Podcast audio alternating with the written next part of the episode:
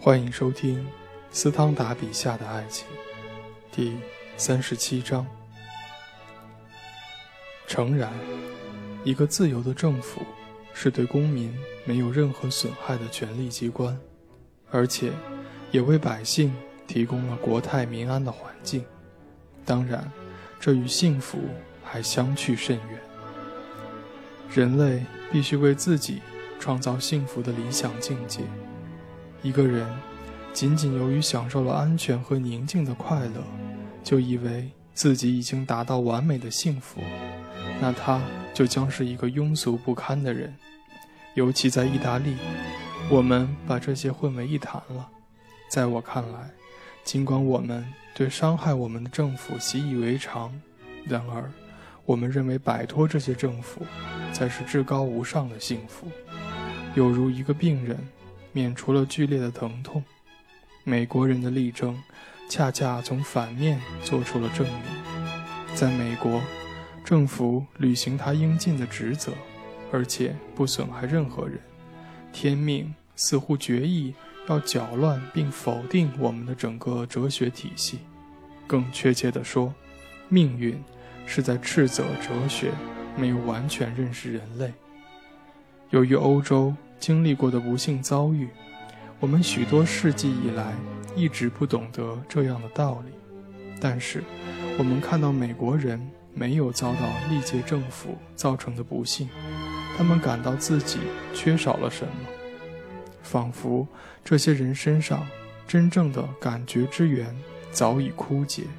他们公正无私，通情达理。不过，他们一点儿也不幸福。圣经，或者更确切地说，行为古怪的人，从这部诗集中演绎出的荒谬结论和行为准则，它本身不足以引起这些不幸吗？看来，结果与原因并不成正比。德沃尔涅先生过去常常讲述一个故事。有一次，他来到一个美国人的乡间宅地。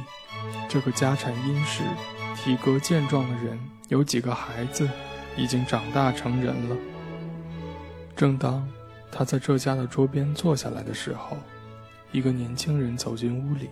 “你好，威廉。”美国人说，“请坐。”旅行家便问：“这个年轻人是谁？”“他是我的二儿子。”他是从哪里回来的？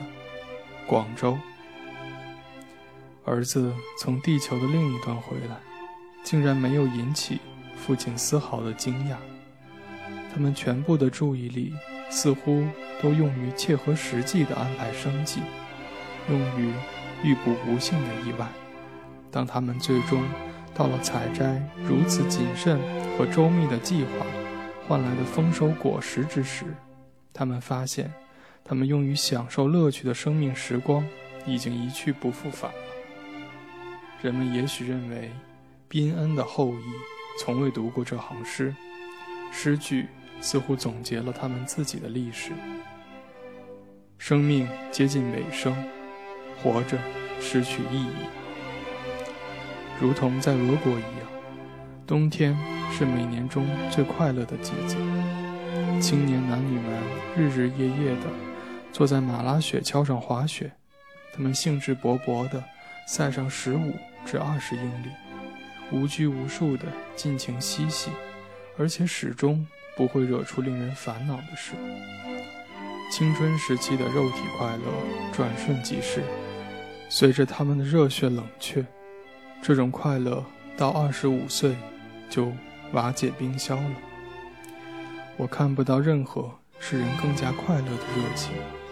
美国存在着这样一种理性习惯，因而，在那里就不可能再产生爱情的结晶。我赞叹他们的这种幸福，不过我不羡慕这种幸福。